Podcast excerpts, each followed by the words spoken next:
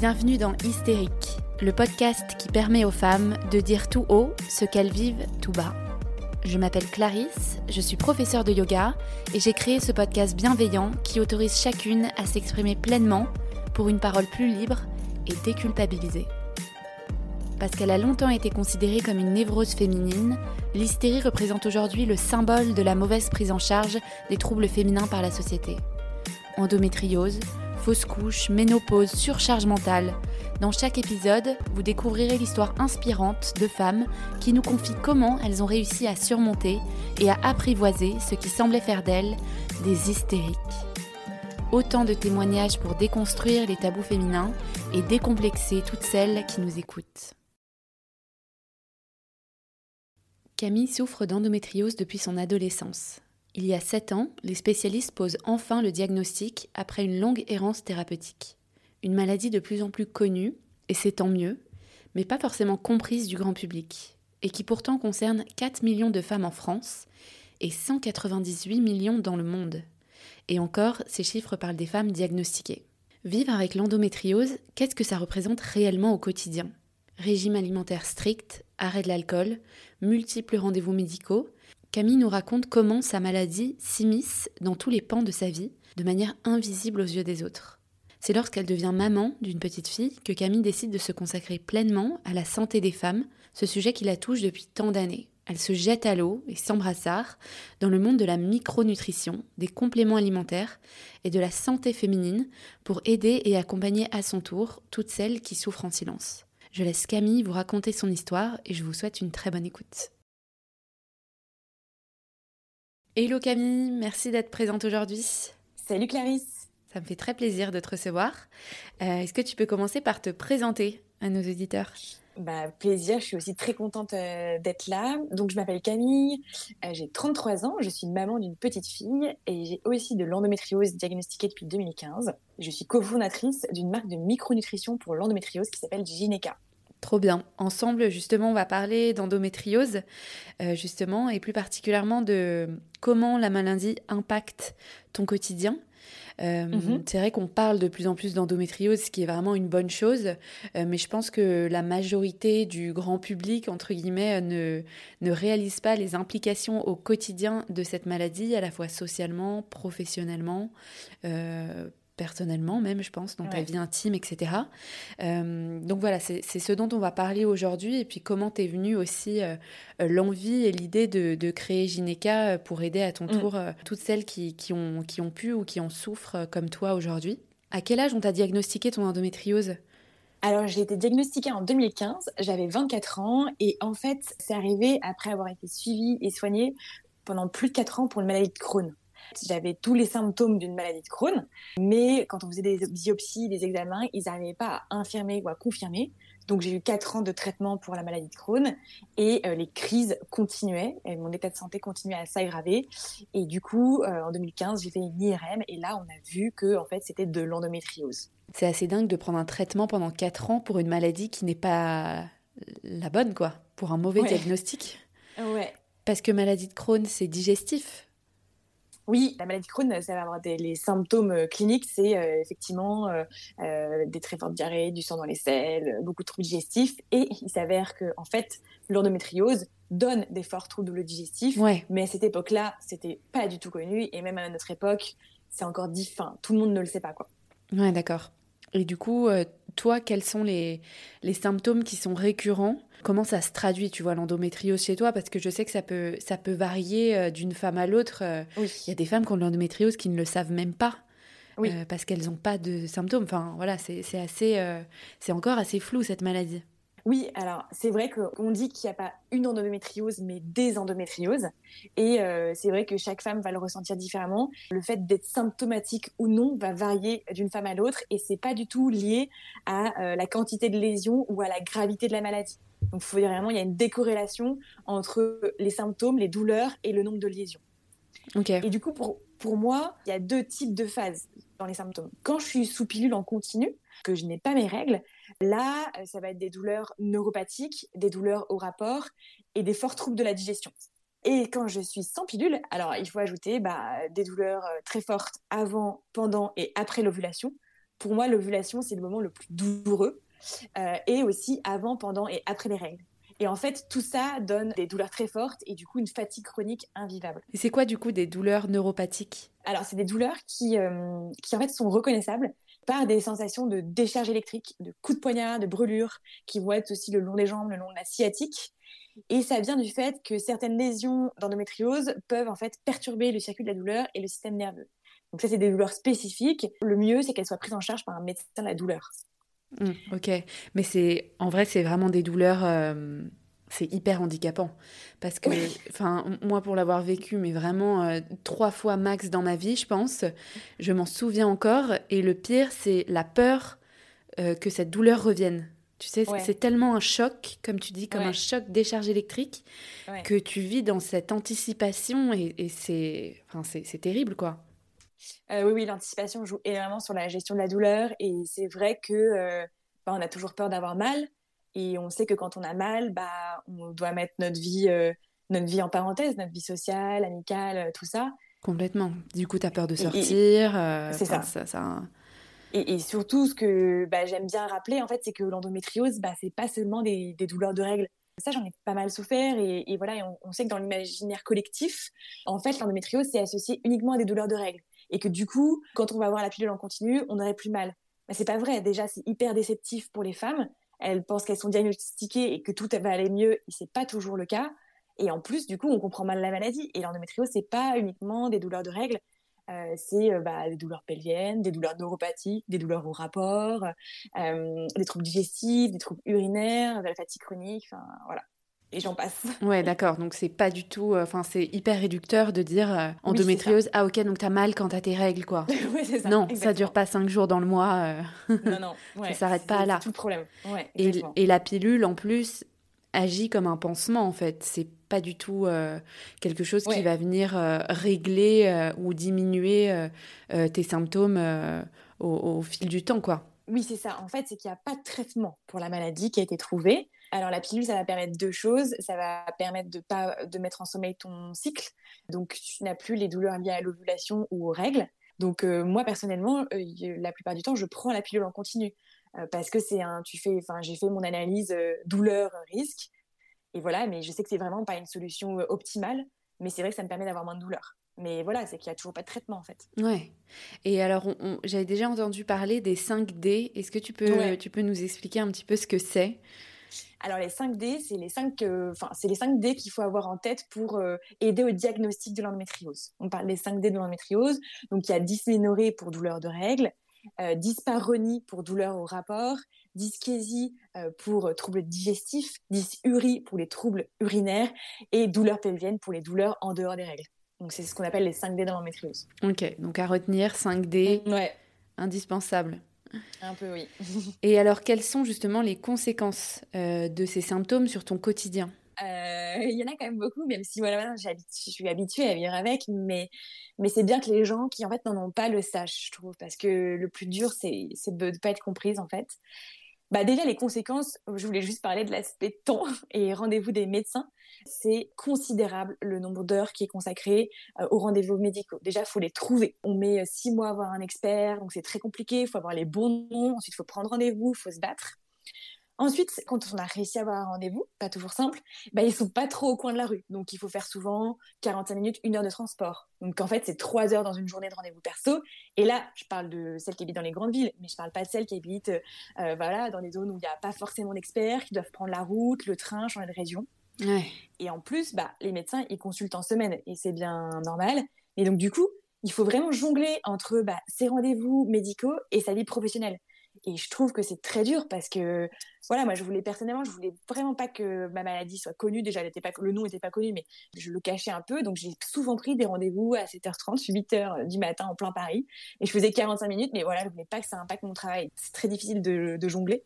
Ouais. Euh, Surtout, j'imagine ces rendez-vous, euh, tu sais, comme tu dis, tu as été diagnostiquée à 24 ans.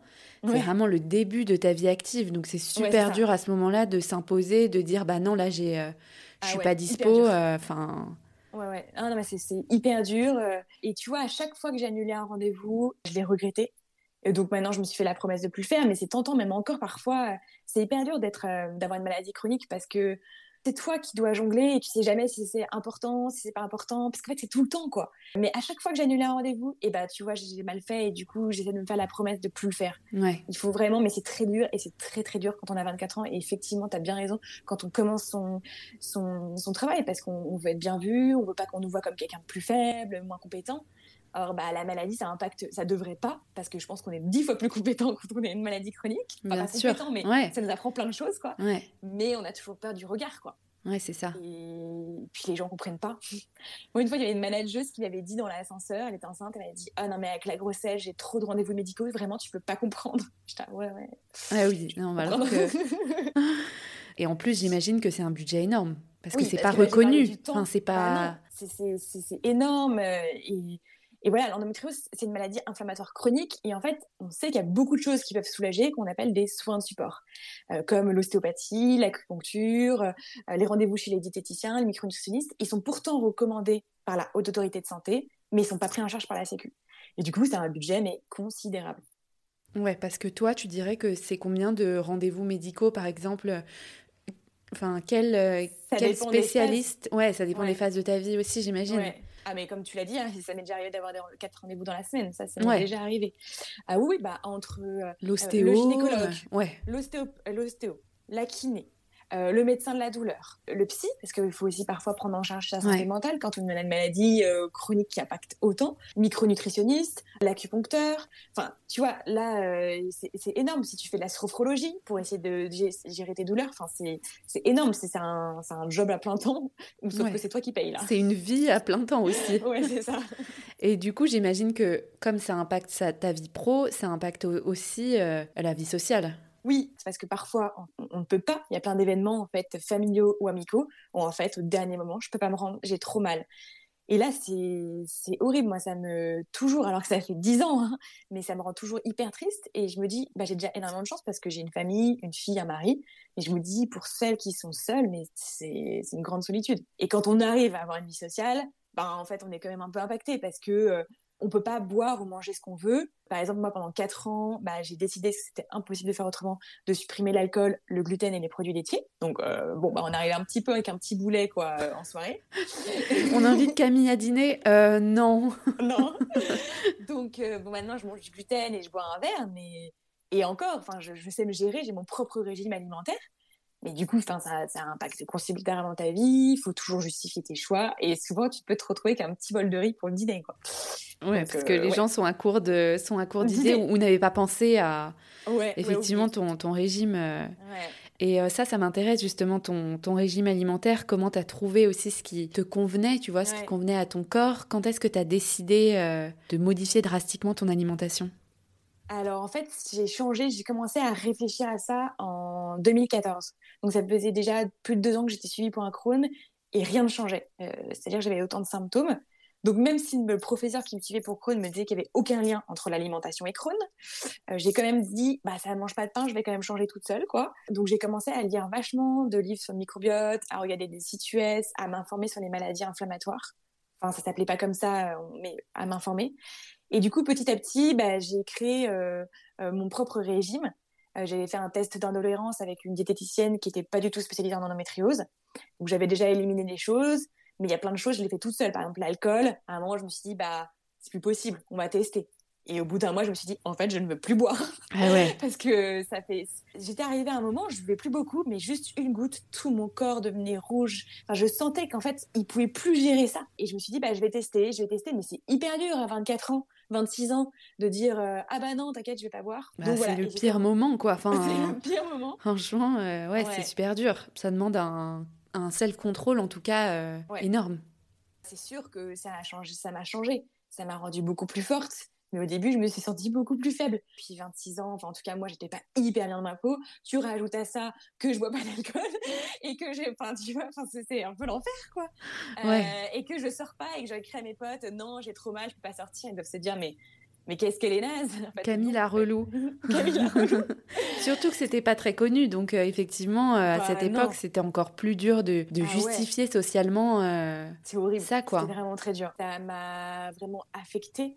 Et je pense que grâce, parce que du coup, j'ai pris en, enfin, j'ai vraiment été voir une psy, j'ai pris en charge ma santé mentale, et je pense que ça m'a permis de changer toutes ces douleurs et cette tristesse en force. Mais euh, c'était très dur, très, très dur. Ouais. Et est-ce que socialement, t'arrivais à te, t'arrivais à te justifier? Euh, Est-ce que tu, tu t'es déjà dit non mais là, tu sais, il y, y a, des situations où tu te dis là, c'est pas la peine que j'explique. Vaut mieux que je boive ou vaut mieux que je mange, euh, je sais pas, cette tartiflette, même si demain ça va être horrible. Alors non, j'ai jamais pu faire d'entorse parce que je, je pouvais pas. Euh, en fait, j'ai, c'était pas juste j'ai le ventre ballonné parce que j'ai tout le temps le ventre ballonné. C'est pas ça. C'était, c'était une question euh, d'heure plutôt. Donc, euh, j'ai jamais fait d'entorse, mais parfois je mangeais pas. Ah Ou je prenais le verre et je disais rien. Bon, ça m'arrive tout le temps de prendre un verre. tu t'es dans un mariage, tu vas pas dire non devant tout le monde. Tu prends ta petite coupe de champagne et hop, tu vas. Tu la refiles à quelqu'un. je la refile à quelqu'un. Quand j'ai commencé à changer mon alimentation, j'ai vu tellement d'effets que je voulais pas revenir en arrière. J'explique, je justifie. Voilà, ça dépend un peu bah, de mon niveau de fatigue, de sérénité. Soit c'est le bon complexe, le bon contexte, et du coup je vais pouvoir expliquer bah, pourquoi je mange pas. Soit en fait, je sais pas, je fais de l'humour. Euh, enfin voilà, mais ouais, t'as pas toujours l'énergie de tout expliquer. Et est-ce qu'il y a des moments où justement euh, il y a des gens qui te mettent euh, mal à l'aise ou qui te font des remarques ou tu vois parce que c'est pas aussi compréhensible je trouve pour les autres et c'est aussi pour ça qu'on fait cet épisode. Ils arrivent pas très bien à réaliser et parfois ils peuvent se dire euh, non mais attends juste pour des règles douloureuses on va pas arrêter l'alcool, le lait, le gluten. Enfin c'est c'est pas très logique pour eux non plus tu vois. Ouais. Bah déjà on revient au problème c'est que c'est pas uniquement des règles douloureuses, et c'est bien le problème de l'endométriose, c'est un handicap invisible quotidien. C'est-à-dire qu'au quotidien, euh, les femmes ressentent des douleurs, qu'on appelle douleurs invalidantes qui les handicapent dans leur vie quotidienne. Et du coup, effectivement, bah, c'est vrai, moi j'ai eu plein de questions comme ça. Mais euh, ah bon, mais du coup, tu peux rien manger? Ah, mais ça va pas être facile. Mais tu vois vraiment que ça sert à quelque chose et c'est testé. Donc bon, euh, ouais, te justifier un peu dur. tout le temps, tout le temps, tout le temps. ouais. Et c'est surtout, c'est que déjà, je pense que les maladies, la maladie chronique, ça te, ça t'enferme, ça te donne de la solitude. Mais alors là, ça rajoute encore une couche d'incompréhension et de solitude. Donc c'est vrai que parfois, il y a des moments où il faut être vraiment très, très en forme, quoi. Ouais. Et est-ce qu'il y a des réflexions qui t'énervent particulièrement? Non, mais il y avait des moments, maintenant, ça me fait marrer. Mais sur le moment, il y a dix ans, euh, parfois j'étais un peu sidérée parce que la personne elle s'arrêtait pas mais elle énumérait tout ce que je pouvais pas manger. Et du coup j'en avais très conscience hein, de ce que je pouvais pas manger. Mais c'est vraiment je me souviens d'une fois quelqu'un m'a dit mais du coup euh, tu peux pas manger de raclette? Mais du coup euh, tu peux pas manger de fondue? Mais du coup, tu peux pas manger de phare breton. J'étais, un phare breton, c'est le pompon, quoi. Bah non, non je, ne peux pas manger de phare breton. en fait, j'aime pas ça. Non, mais c'est les gens qui se projettent à ta place, en fait. Mais et, oui, c'est ça. Et qui doivent se dire, mais c'est impossible de faire comme elle. Euh. Ouais. Ouais. Et en fait, c'est juste qu'ils ne peuvent pas imaginer le niveau de mm. douleur. Maintenant que j'ai accouché et que j'ai accouché sans péridurale parce que ça s'est présenté comme ça, parfois je peux dire, bah en fait là, j'ai plus mal qu'à mon accouchement. Donc là, d'un coup, ça parle à certaines femmes, euh, celles qui ont accouché, même celles qui ont, celles qui ont accouché avec péridurale, elles, elles voient très très bien. Euh, mais ça m'arrive souvent. Enfin, mais sinon, la douleur, c'est difficile à expliquer. Super dur. ouais, ils voient juste les interdits alimentaires et ils se disent ah mais c'est pas possible.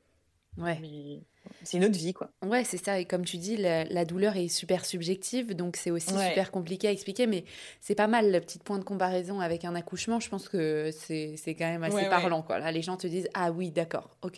Ouais.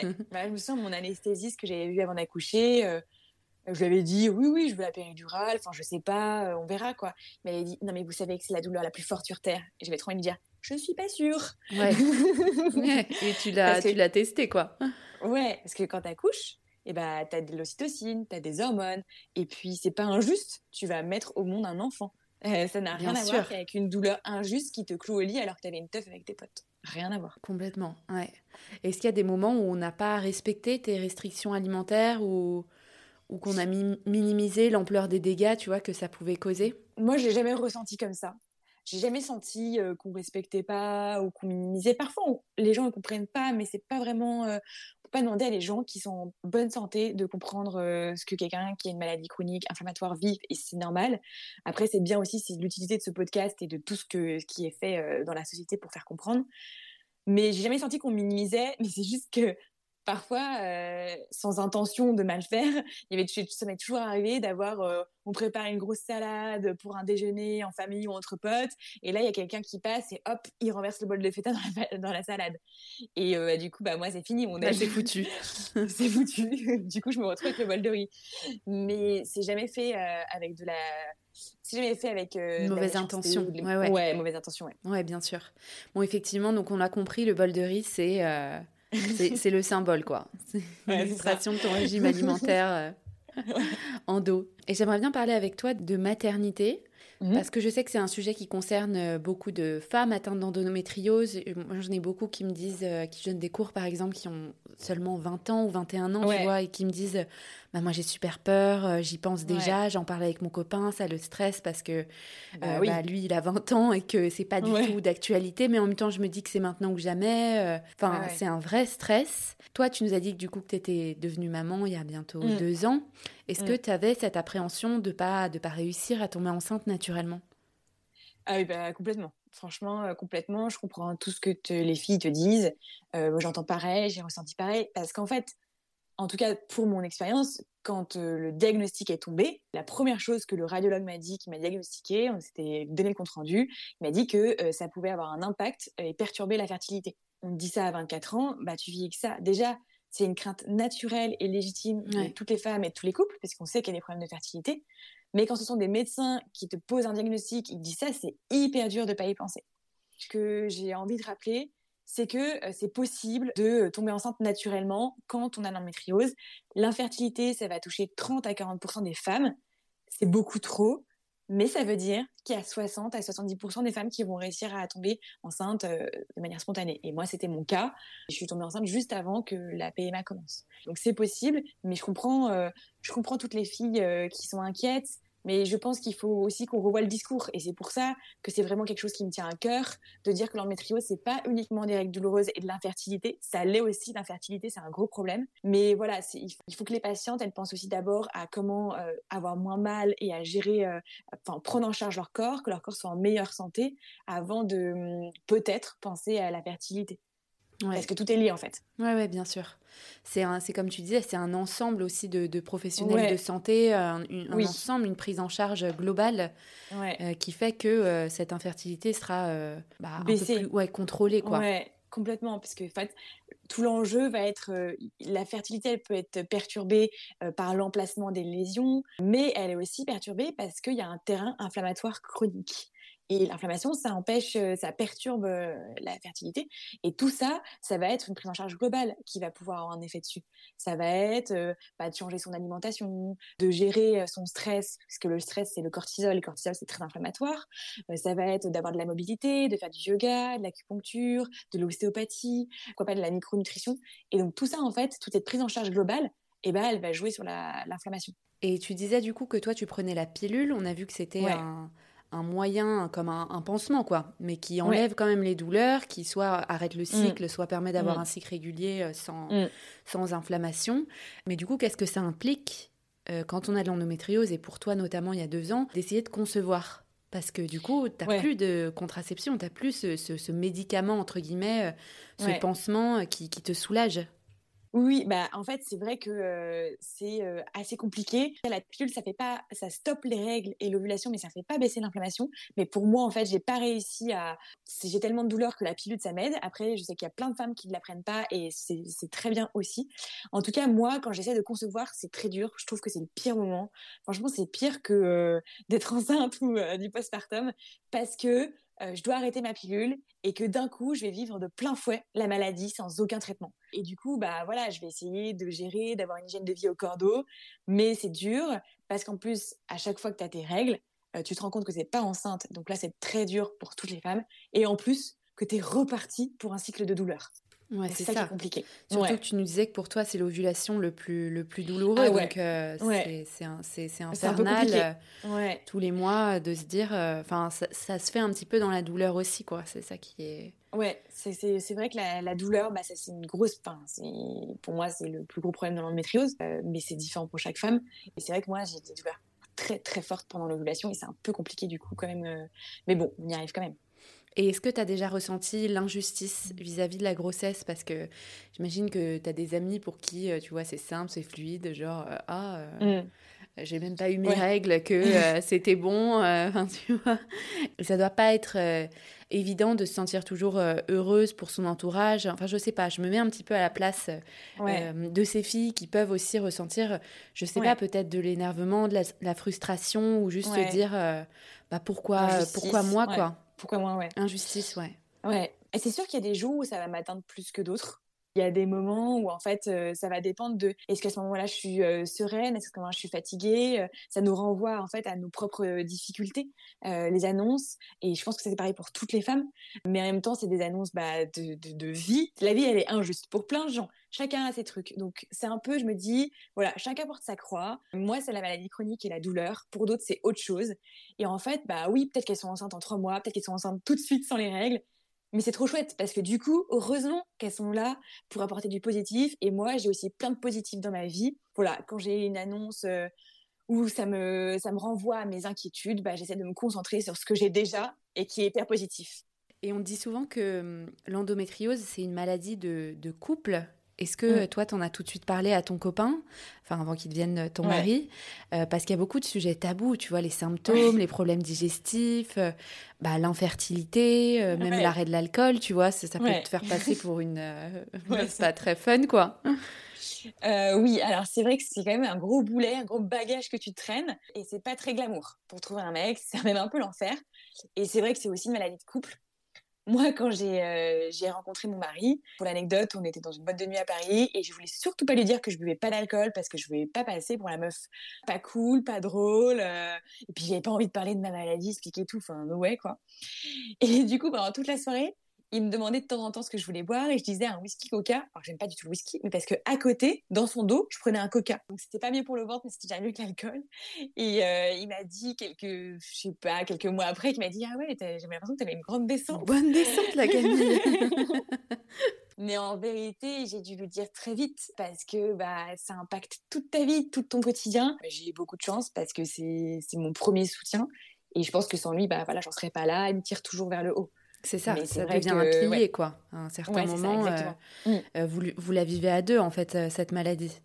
Ouais, et c'est très dur aussi pour l'autre personne qu'on mm. appelle, enfin, dans le langage médical, les aidants. Ouais, c'est très dur parce qu'en fait, eux, ils, ils, peuvent vraiment rien contrôler. Ils sont juste là à nous voir mal, à nous voir souffrir. Donc voilà, c'est vraiment un pilier, ils me portent. Et je pense souvent aux filles qui ont l'endométriose et qui se sentent seules, soit parce qu'elles sont célibataires sans le choisir, soit parce qu'en fait elles sont seules même en étant accompagnées. Ça doit être très dur et donc je pense souvent à elles parce que je me dis moi je suis vraiment entourée et c'est déjà dur quoi. Et justement, euh, après ou pendant ta maternité, enfin je sais plus, c'était pendant ta grossesse, euh, tu as eu un petit déclic où tu as décidé de, dédier justement euh, ta, carrière à, cette, à cette maladie, à l'endométriose que tu connais bien, pour aider les femmes qui sont dans ton cas, qui ont besoin d'aide, d'accompagnement. Est-ce que tu peux justement raconter un peu la naissance de Gynéca Oui, alors en fait, euh, bah, c'est arrivé, j'étais euh, j'étais en pleine insomnie, euh, en pleine grossesse, sept mois de grossesse. J'ai eu un flash, je me suis dit, moi j'ai eu énormément de chance, c'était donc en 2017, j'ai rencontré un réseau fabuleux, j'ai découvert la micronutrition, j'ai pu avoir un suivi et j'ai acheté des actifs un par un. Mais en fait, cette chance-là, c'était parce que bah, j'habitais euh, une grande ville, Paris, j'avais accès à ces médecins, euh, j'avais euh, la capacité d'avoir le suivi mensuel. Et en fait, je me suis dit, mais moi, j'ai envie de démocratiser la micronutrition pour toutes les femmes qui ont l'endométriose. Partager que j'ai découvert. Pour moi, la micronutrition l'endométriose, c'est vraiment un coup de boost, une béquille qui va permettre de reconnaître, retrouver un cercle vertueux. C'est-à-dire que j'avais déjà changé mon alimentation, j'avais déjà une alimentation, un régime assez strict à cette époque, mais qui a évolué. Et en fait, bah, j'avais toujours des problèmes digestifs parce que quand tu as de l'endométriose, c'est hyper important de changer ton alimentation. Pour moi, c'est nécessaire. Mais tu as quand même des problèmes, souvent des problèmes de perméabilité intestinale, des problèmes de dysbiose du microbiote, euh, des problèmes d'inflammation, d'immunité. Et tu as beau faire tous ces sacrifices dont on a parlé, euh, les bols de riz, et en fait, ça ne paye pas forcément. Et donc, du coup, pour moi, la micronutrition, ça a vraiment été un choc parce que je me suis dit, genre, ah ouais, en fait, je peux retrouver un cercle vertueux, mon ventre peut se dégonfler, je peux mettre un gym. Et du coup, il y a deux ans, je me suis dit, bah moi, j'ai envie de démocratiser la micronutrition pour toutes les femmes qui ont euh, de l'endométriose et toutes les femmes. Et c'est comme ça que Gineca est né. En fait, oui, c'est mettre à profit un peu toutes ces années, toi, de, de recherche personnelle, de tests, etc., pour, pour simplifier aussi le parcours d'autres femmes qui pourraient, qui pourraient souffrir comme toi d'endométriose. Quand tu dis micronutrition, oui. pour expliquer, c'est vraiment c'est vraiment ce que tu nous disais dans le début de l'épisode, c'est euh, couper euh, euh, certains aliments qui sont inflammatoires, c'est faire un, régime un peu alimentaire adapté à ses besoins. Alors en fait, il va y avoir l'alimentation anti-inflammatoire, donc c'est la mise en place d'une alimentation où effectivement on va enlever les aliments qui sont inflammatoires, qui vont créer les déclencheurs. Donc c'est souvent le sucre, l'alcool, les produits gras transformés, euh, les produits laitiers. Et on va rajouter, parce que c'est pas juste uniquement de la restriction, on rajoute euh, des euh, bons aliments, c'est-à-dire le bon gras avec beaucoup d'oméga 3. Tu peux trouver dans les petits poissons, tu peux trouver dans les huiles, mais il faut avoir des bonnes huiles intéressantes et il faut changer souvent d'huile, l'huile de noix, l'huile de colza, l'huile de lin. rajouter des quand tu utilises des céréales, prendre des céréales complètes ou semi-complexes, pour avoir moins de sucre, par exemple prendre du riz euh, semi-complet, rajouter aussi des antioxydants, des légumes verts, euh, des fruits euh, rouges, enfin voilà, plein de choses qu'on peut rajouter, des oléagineux qui vont avoir un effet bénéfique. Et la micronutrition, c'est des micronutriments. En fait, le corps a besoin de micronutriments essentiels, mais il ne les produit pas. Il a besoin de zinc, il a besoin de magnésium, il a besoin de vitamine E, de vitamine D, mais il les trouve dans l'alimentation. Or, notre alimentation actuelle, elle s'est tellement appauvrie que même si on avait l'alimentation la, plus diversifiée, la plus bio possible, on n'aurait pas assez de micronutriments. La micronutrition, c'est le fait de, par des compléments alimentaires, de en fait euh, donner des coups de boost à votre corps pour améliorer la physiologie. Moi, tout ça, la transmission, ça me passionne. J'ai euh, j'ai vraiment euh, tout défriché pour m'en sortir face à l'endométriose. Et c'est pour ça que j'ai vraiment j'ai un besoin voilà de bah, d'aider les femmes, de donner plein de conseils. C'est pour ça aussi que je suis en train de passer un, un diplôme universitaire de patient expert pour faire de l'éducation thérapeutique parce que c'est tout ça qui est dans, dans Gineca, l'envie voilà de transmettre et de donner des solutions concrètes. Ouais, d'accord. À la fois par euh, bah, un produit, complément alimentaire et un accompagnement un peu plus conseils euh, personnalisés, etc. Parce que toi, quand tu as découvert justement euh, la micronutrition sur ton corps, tous les matins, est-ce que tu avais euh, ton pilulier avec tous tes petits compléments, le magnésium, le zinc? Et c'est vrai que c'est toujours un peu compliqué. Il faut aller se ressourcer un peu partout. On a 10 euh, boîtes de, de trucs pour chaque matin et puis ça nous rappelle aussi que bah il y a une maladie derrière qu'on essaye de soigner un petit peu. Donc c'est vrai que j'imagine que d'avoir tout ça euh, réuni dans un complément aussi, bah, c'est un gain de temps et c'est un gain d'énergie et d'argent. Oui, oui c'est clair. Euh, bah, c'est vraiment l'idée qu'il y avait derrière. Euh, c'est en fait, moi, j'ai acheté euh, les compléments séparément. Il faut savoir que quand on veut avoir des très bons compléments alimentaires à des bonnes doses, c'est très très cher parce qu'on peut tout avoir dans les compléments alimentaires. On peut avoir, euh, voilà, on, peut avoir de l'entrée de gamme et des vrais produits efficaces. Donc moi, en fait, ça me revenait très cher. Et vraiment, l'idée de Ginica, c'est de faire trois produits pour vraiment prendre en charge l'ensemble des symptômes de l'endométriose. Un produit pour les troubles digestifs, un produit pour l'équilibre hormonal, un produit pour les règles douloureuses. Et encore une fois, ça ne va pas du tout être un traitement, parce que c'est pas pour traiter, c'est vraiment pour améliorer la qualité de vie et euh, soulager le quotidien. Ouais, c'est ça, un peu euh, comme euh, toute autre euh, maladie gynécologique ou dérèglement hormonal, en fait, on se rend compte que finalement, la solution miracle, elle se trouve dans, dans, dans un mode de vie sain. Et est-ce que tu peux nous détailler un petit peu les produits, tu vois, pour celles que ça intéresse, comment toi, tu es allé te sourcer, comment comment tu as, imaginé un peu ces, ces trois produits? Dans Gineca, donc il y a deux personnes, il y a moi, mais il y a aussi mon associé euh, Capucine, qui est ingénieure euh, biologiste, et elle qui est spécialisée experte de la micronutrition et notamment euh, de, des pathologies intestinales.